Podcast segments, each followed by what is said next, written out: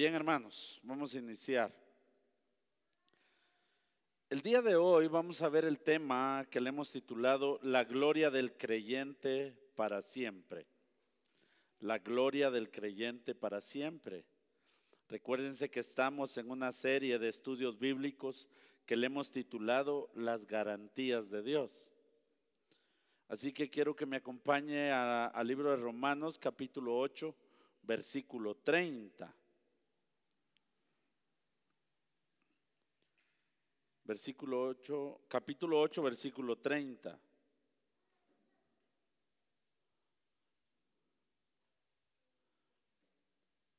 Le invito siempre a que tenga un su cuadernito para ir tomando nota. Dice la palabra del Señor. Y a los que predestinó, a estos también llamó. Y a los que llamó, a estos también justificó. Y a los que justificó, a estos también glorificó. Miren hermanos, la Biblia es tan profunda que hemos ido versículo por versículo, ¿verdad? Entonces, em, esta es la tercera garantía de salvación del creyente, ¿sí? Y cuando hablamos de la garantía es algo que usted puede tenerlo eh, por seguro que es suyo, que Dios lo prometió así y así tal cual es, ¿verdad? Em, Dios ha establecido la glorificación del creyente de una vez y para siempre. Debemos recordar que a través de este pasaje las escrituras están hablando pero están hablando acerca del creyente genuino, ¿verdad? las escrituras hablan de un creyente genuino. Y esto es importante eh, que lo, yo oigo como... ¿Ah? Ah, yo creí que alguien estaba silbando, me decía, o es esto. Ah, va. Fíjense hermanos de que eh, hablamos del creyente genuino, eh, no del creyente que, fíjense que hay una clase de creyente dentro de la iglesia que hoy está y mañana desaparece porque nacieron unos pollitos, porque, ah, porque se enojaron con él y desaparece. Eh, no, yo hablo del creyente genuino y la Biblia habla de aquel que tiene que tener esta seguridad, aquel que ha decidido perseverar en la fe. No habla de, un creyente a medias, un creyente que, que, que, lo mueve cualquier situación. Habla de alguien que de verdad creyó en Jesús. Un creyente genuino es una persona que ha creído sinceramente en Jesucristo y busca, hermanos, diligentemente agradar a Dios, viviendo en una forma sobria, justa y piadosa en este mundo, ¿sí? Hermanos, es ¿por qué son todos estos estudios? Porque esa frase que de todo hay en la viña del Señor, eso es mentira. De todo hay en la viña del Señor, me decía un hermano un día, eso es mentira.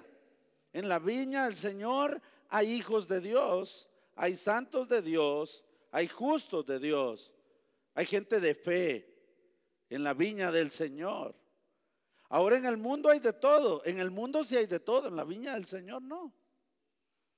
Miren lo que dice Tito, capítulo 2, versículos del 11 al 13. Dice, oiga esa palabra, porque la gracia de Dios se ha manifestado para salvación a todos, ¿a quiénes?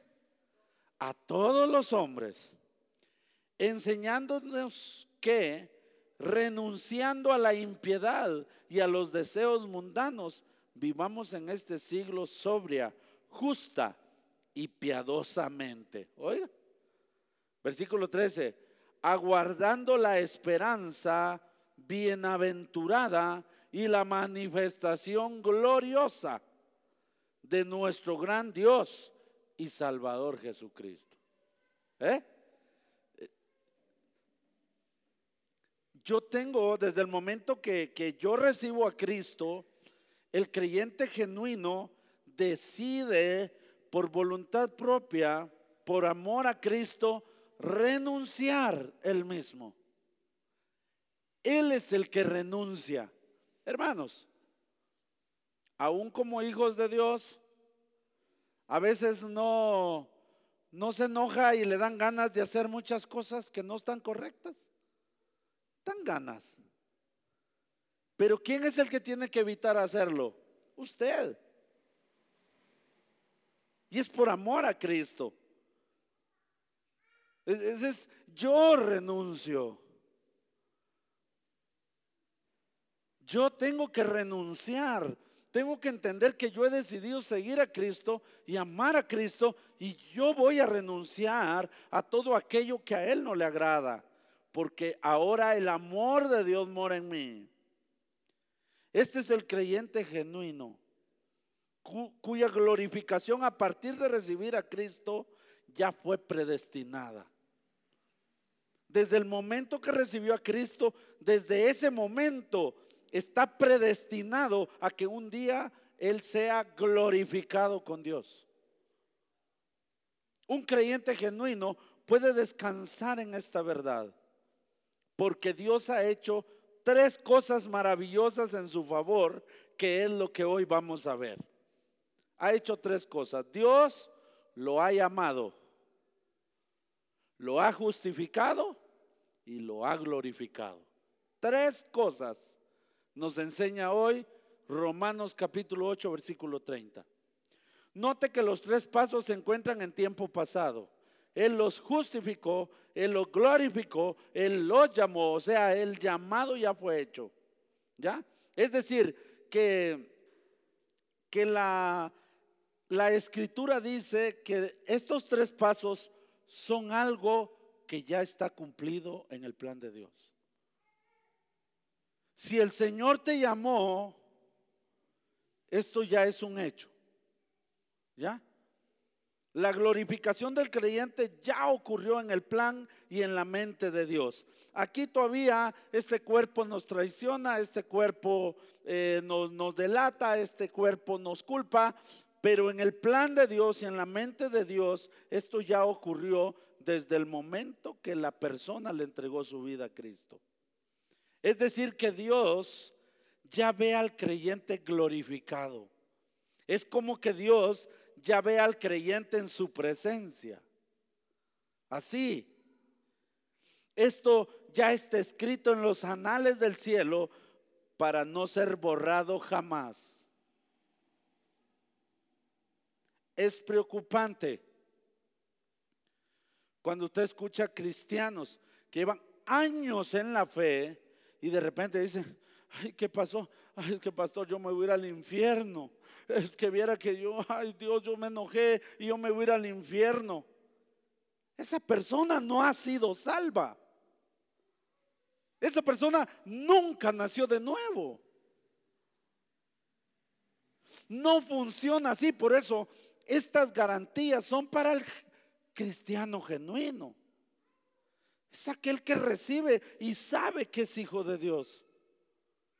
Es aquel que su cuerpo, su carácter, su interior, su viejo hombre lo lleva a hacer cosas malas, pero él se niega. Porque él ama a Cristo, él sabe que le pertenece a Cristo y su manera de vivir debe ser acorde como la de un hijo de Dios. ¿Eh? Eso es un cristiano genuino. Ah, yo hoy estoy enojado. Hoy no, no me hablen. ¿Qué? ¿Por qué no? Porque está enojado. Pues usted es un hijo de Dios, pues tiene dominio propio. El Espíritu Santo mora en usted. Tiene el poder para vencer la tentación, para dominar eso que lo ha llevado a pecar siempre. Si esto no está ocurriendo, usted debe pensar dos veces si verdaderamente es un creyente genuino. Miremos lo primero. Dios ha llamado al verdadero creyente. Dios no llama a gente y después la desecha. ¿sí? Yo lo llamo, ah, ahora ya no me gustó cómo estás, para afuera. Vaya, vaya al mundo. Vaya al mundo, vaya al mundo y, y en el infierno. Dios no llama así. Dios al que llama lo llama Y si la persona atiende al llamado de Dios, el Espíritu Santo viene a morar en él y ese Espíritu de Dios es el que lo mantiene firme en todo su recorrido cristiano. Entonces, el llamado, Dios ha llamado. Dios no ha llamado a medios cristianos, a medios hijos. Dios ha llamado a, genuinos. El que responde al llamado de Dios es un creyente genuino, no es a medias. Hace más de un año que iniciamos esta serie de enseñanzas, yo les dije, vamos a ver eh, alimento sólido. El alimento sólido es este, hermanos. No que, ay, pobrecito, pobrecito hermano, no peque, hermano, peque. De todas maneras, póngase a cuenta después con Dios. Ahorita peque. Y después dentro de un año se pone a cuenta con Dios. Ese le dice a alguien que acaba de recibir a Cristo y no es correcto decírselo tampoco. ¿Eh? El cristiano genuino ha sido llamado por Dios. Es cristiano genuino porque Dios lo llamó. Isaías 1, versículo del 18 al 20 dice, venid luego, dice Jehová, y estemos a cuentas. Si vuestros pecados fueren como la grana, como la nieve serán emblanquecidos. Si fueren rojos como el carmesí, vendrán a ser como blanca lana. Si quisiereis y oyereis, comeréis el bien de la tierra. Si no quisiereis y fuereis rebeldes, seréis consumidos a espada, porque la boca de Jehová lo ha dicho. Miren cómo dice, de manera que cuando alguien Dios lo llama y la persona atiende al llamado de Dios y le dice, heme aquí Señor, aquí estoy, perdóname Señor, ¿Cómo dice que son sus pecados? Rojos, pero ¿cómo los deja? Blancos, o sea, borrón. Él perdonó todo. O sea, no es a medias. O sea, Dios hace la obra, la hace perfecta.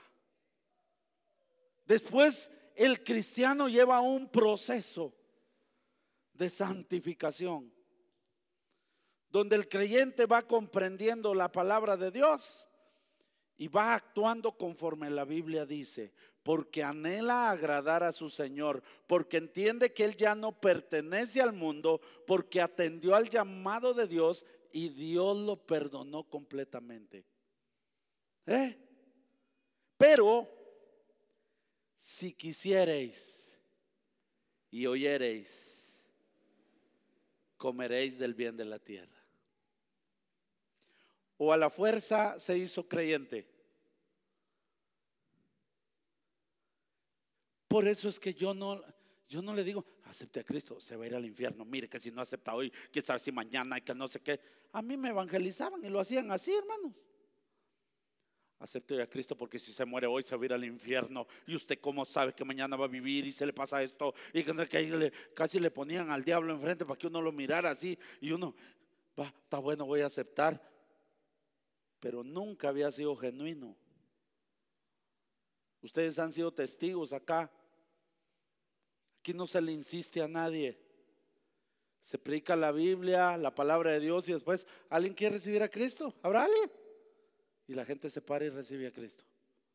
Voluntariamente. La Biblia dice, si quisierais y oyereis.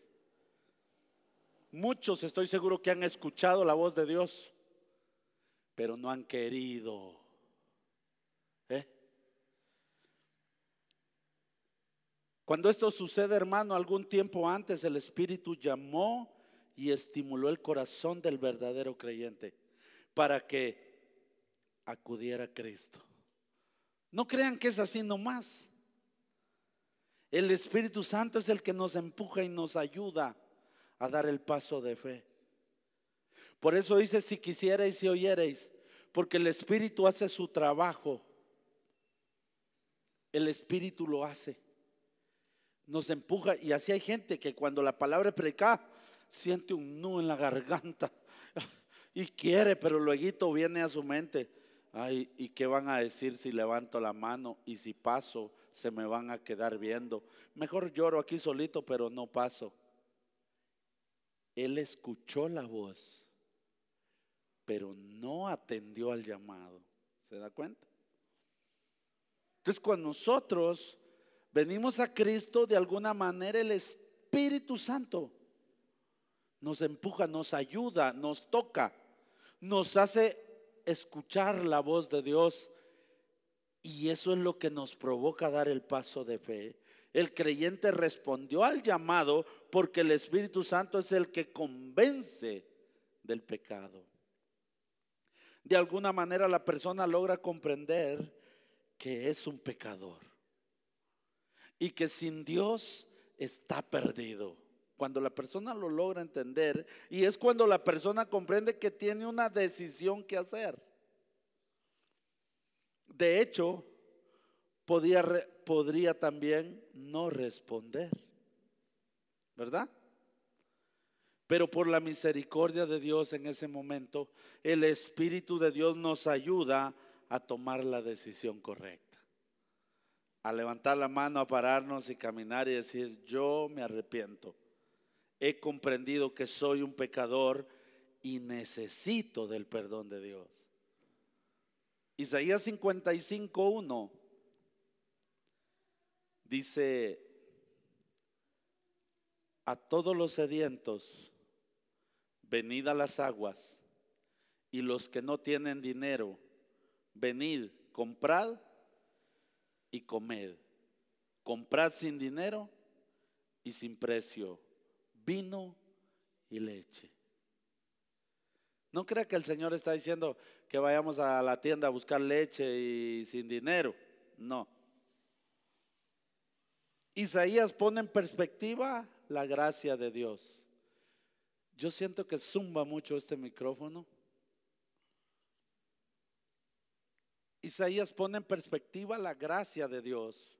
La persona atiende al llamado de Dios porque de alguna manera logra comprender que el regalo de la vida eterna es gratuito. La persona lo comprende. Está al alcance de todos, dice.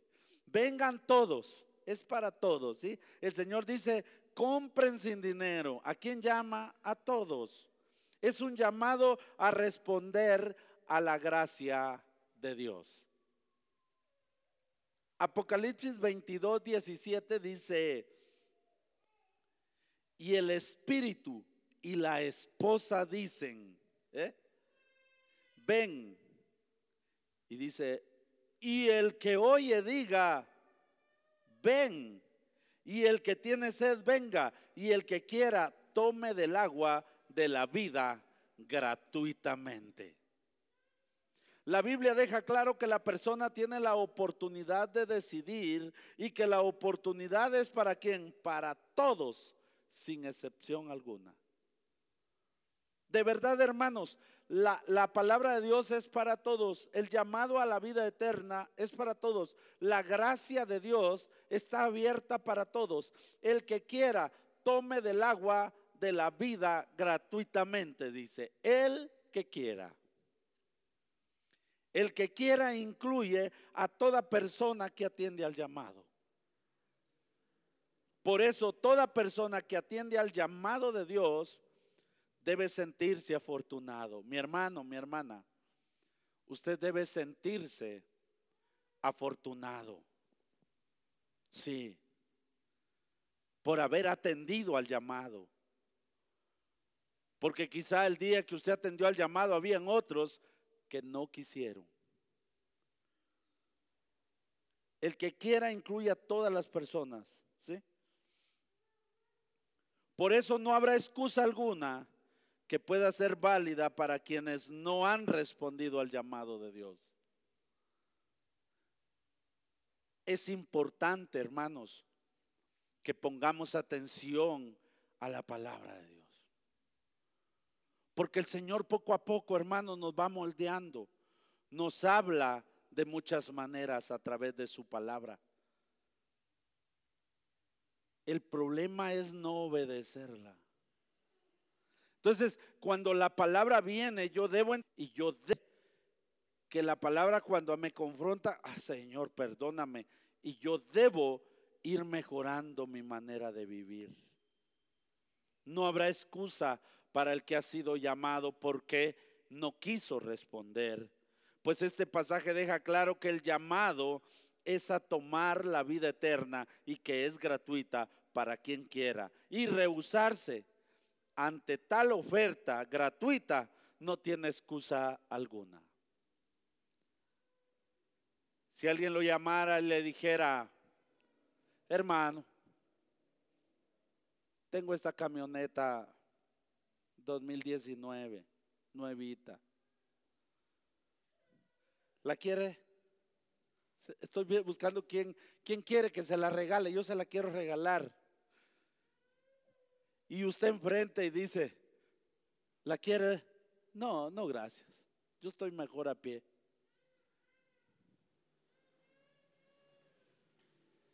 Así es. El llamado es gratuito, es para todos.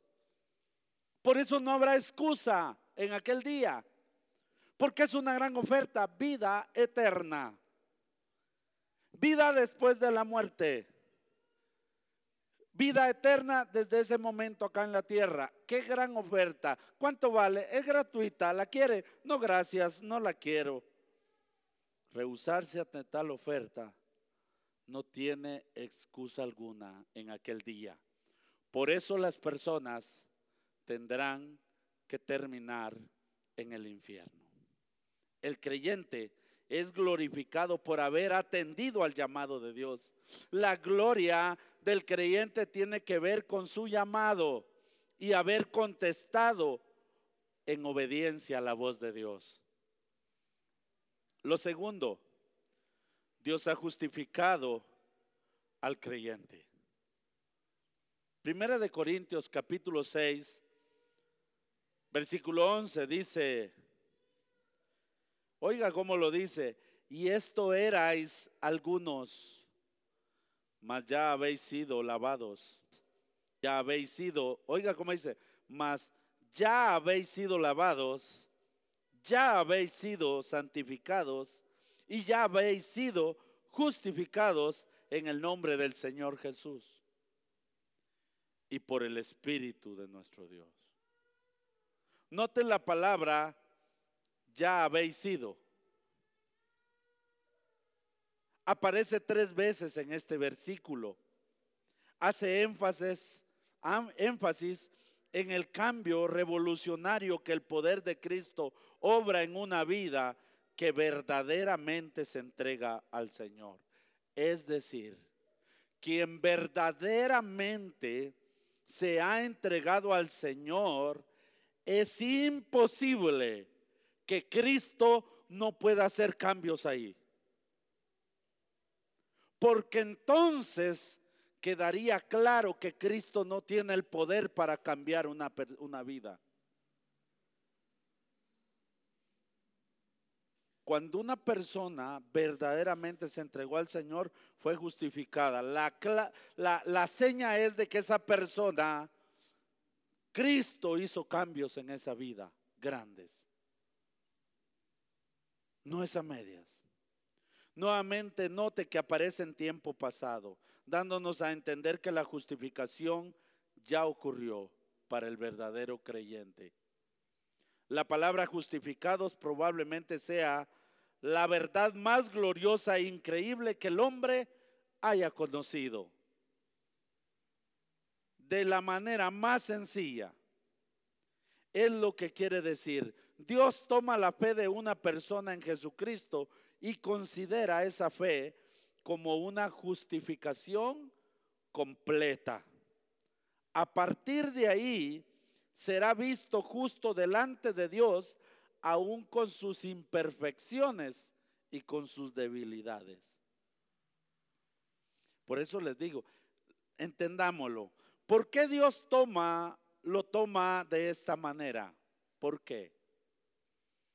Porque la persona, miren pues, la persona en primer lugar sabe que no es justa. Hermano, ¿está consciente que usted no es justo? ¿Está consciente de eso? Sí. sabiendo que no tiene justificación propia, ¿sí?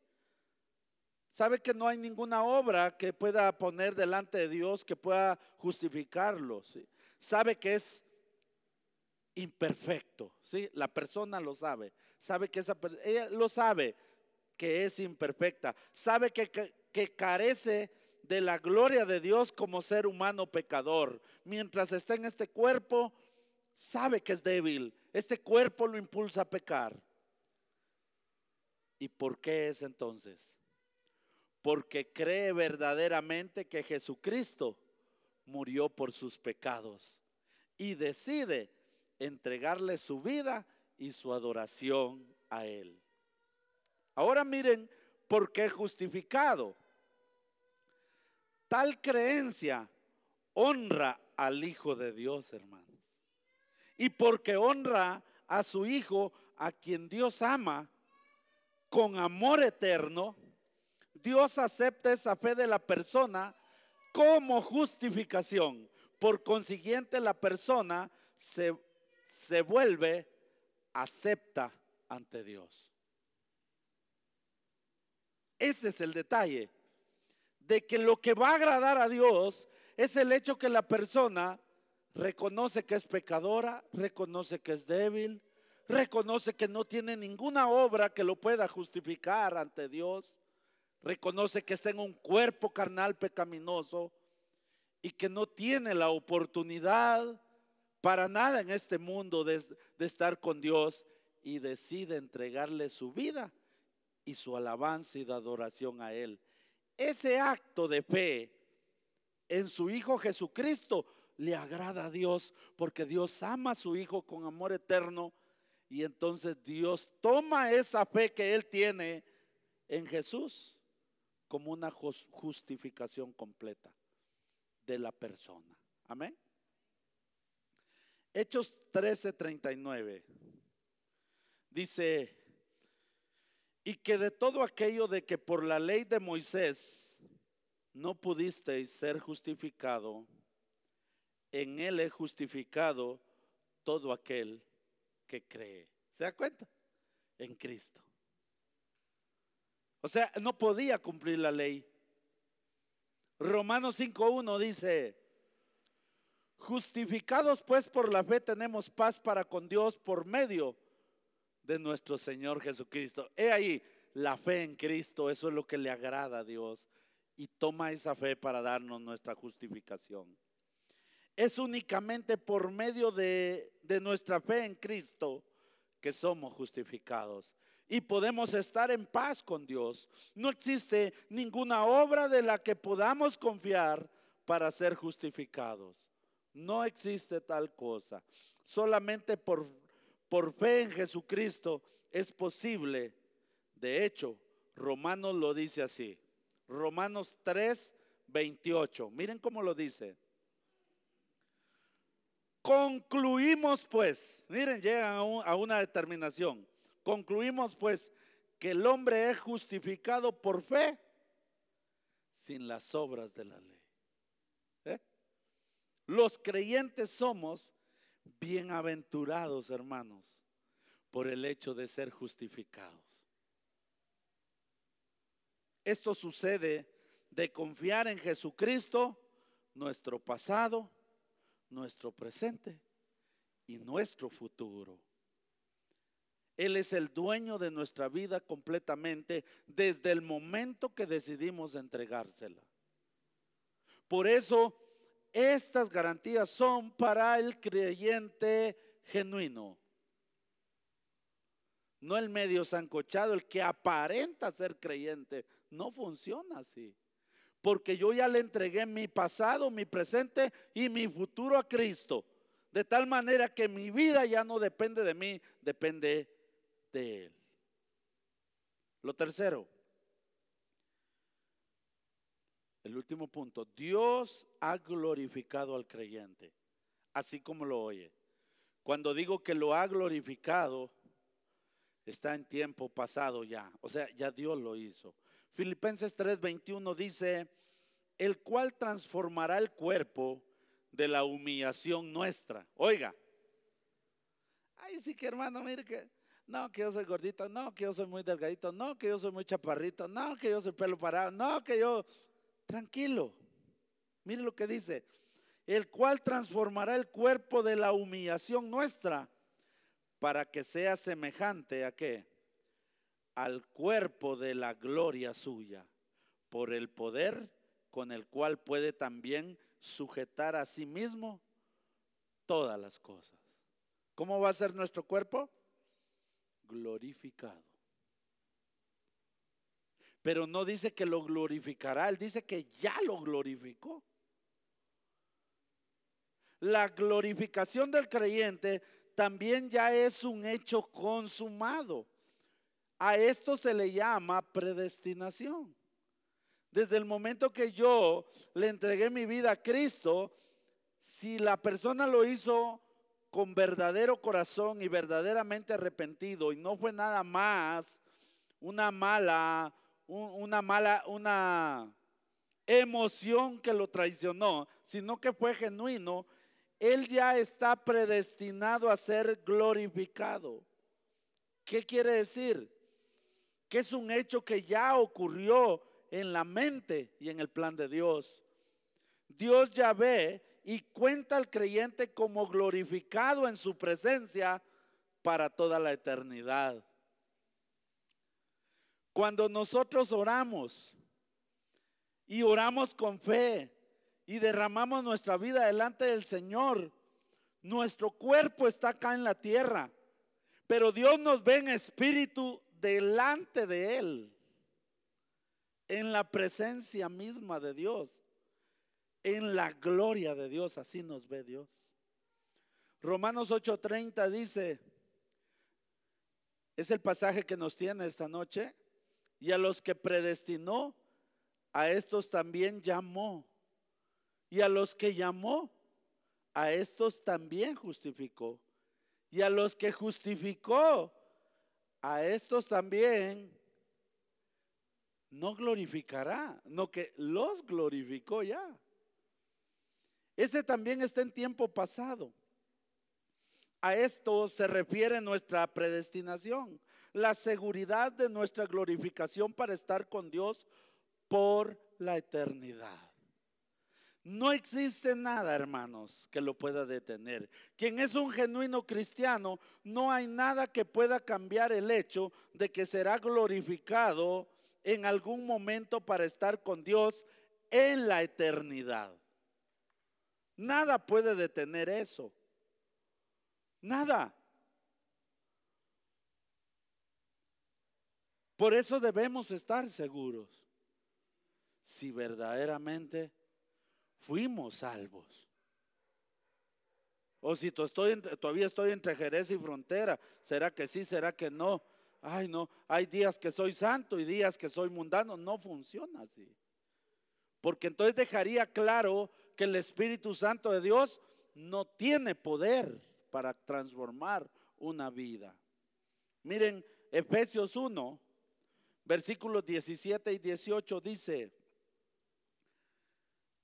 para que el Dios de nuestro Señor Jesucristo, el Padre de gloria, os dé espíritu de sabiduría, dice, y de revelación en el conocimiento de Él alumbrando los ojos de vuestro entendimiento, para que sepáis cuál es la esperanza a que Él nos ha llamado y cuáles las riquezas de la gloria de su herencia en los santos. Es decir, que el creyente de alguna manera pierde de vista quién es y lo que significa haber creído en Cristo y haberle entregado su vida. Lo que está diciendo Pablo, nunca pierdan de vista que ustedes se entregaron a Cristo. Cuando el creyente se encuentra en diversas pruebas, puede perder de vista lo más importante, que él ya fue salvo, justificado y glorificado. ¿A qué me refiero? Que él dice, esta esperanza no la pueden perder de vista. Si usted es un genuino creyente, no puede perder de vista esta esperanza. Él dice que la esperanza de vivir toda una eternidad experimentando la presencia de Dios, el gozo de Dios, la paz de Dios, no se puede comparar con lo que en esta vida nos toque vivir por difícil que sea. Usted puede vivir pobreza en esta tierra. Pero si usted es un genuino creyente, usted dice, ¿y qué si tengo que vivir pobreza? Si mi lugar está en la gloria de Dios, ya. Usted puede enfermarse y sentir dolor. Pero su esperanza es que ese dolor y esa enfermedad no se puede comparar con la experiencia de estar en la gloria de Dios con un cuerpo semejante al de Él, glorificado. Eso ya está seguro. ¿Eh? La vida glorificada del creyente es un hecho que ya está sucediendo en el plan de Dios y no se puede cambiar. No existe que hoy soy, soy salvo y mañana no. Hoy sí, mañana no. Si usted está que salvo hoy y mañana no, usted nunca fue salvo. Porque usted no tiene nada seguro. El creyente genuino, ese va con Dios. Que el COVID, que, ¿qué? Nos vamos con Dios. Y si Dios quiere que siga acá, Dios me va a sanar. Pero Él no está preocupado porque Él ya ha entendido que hay algo más grande que lo que se vive acá en la tierra.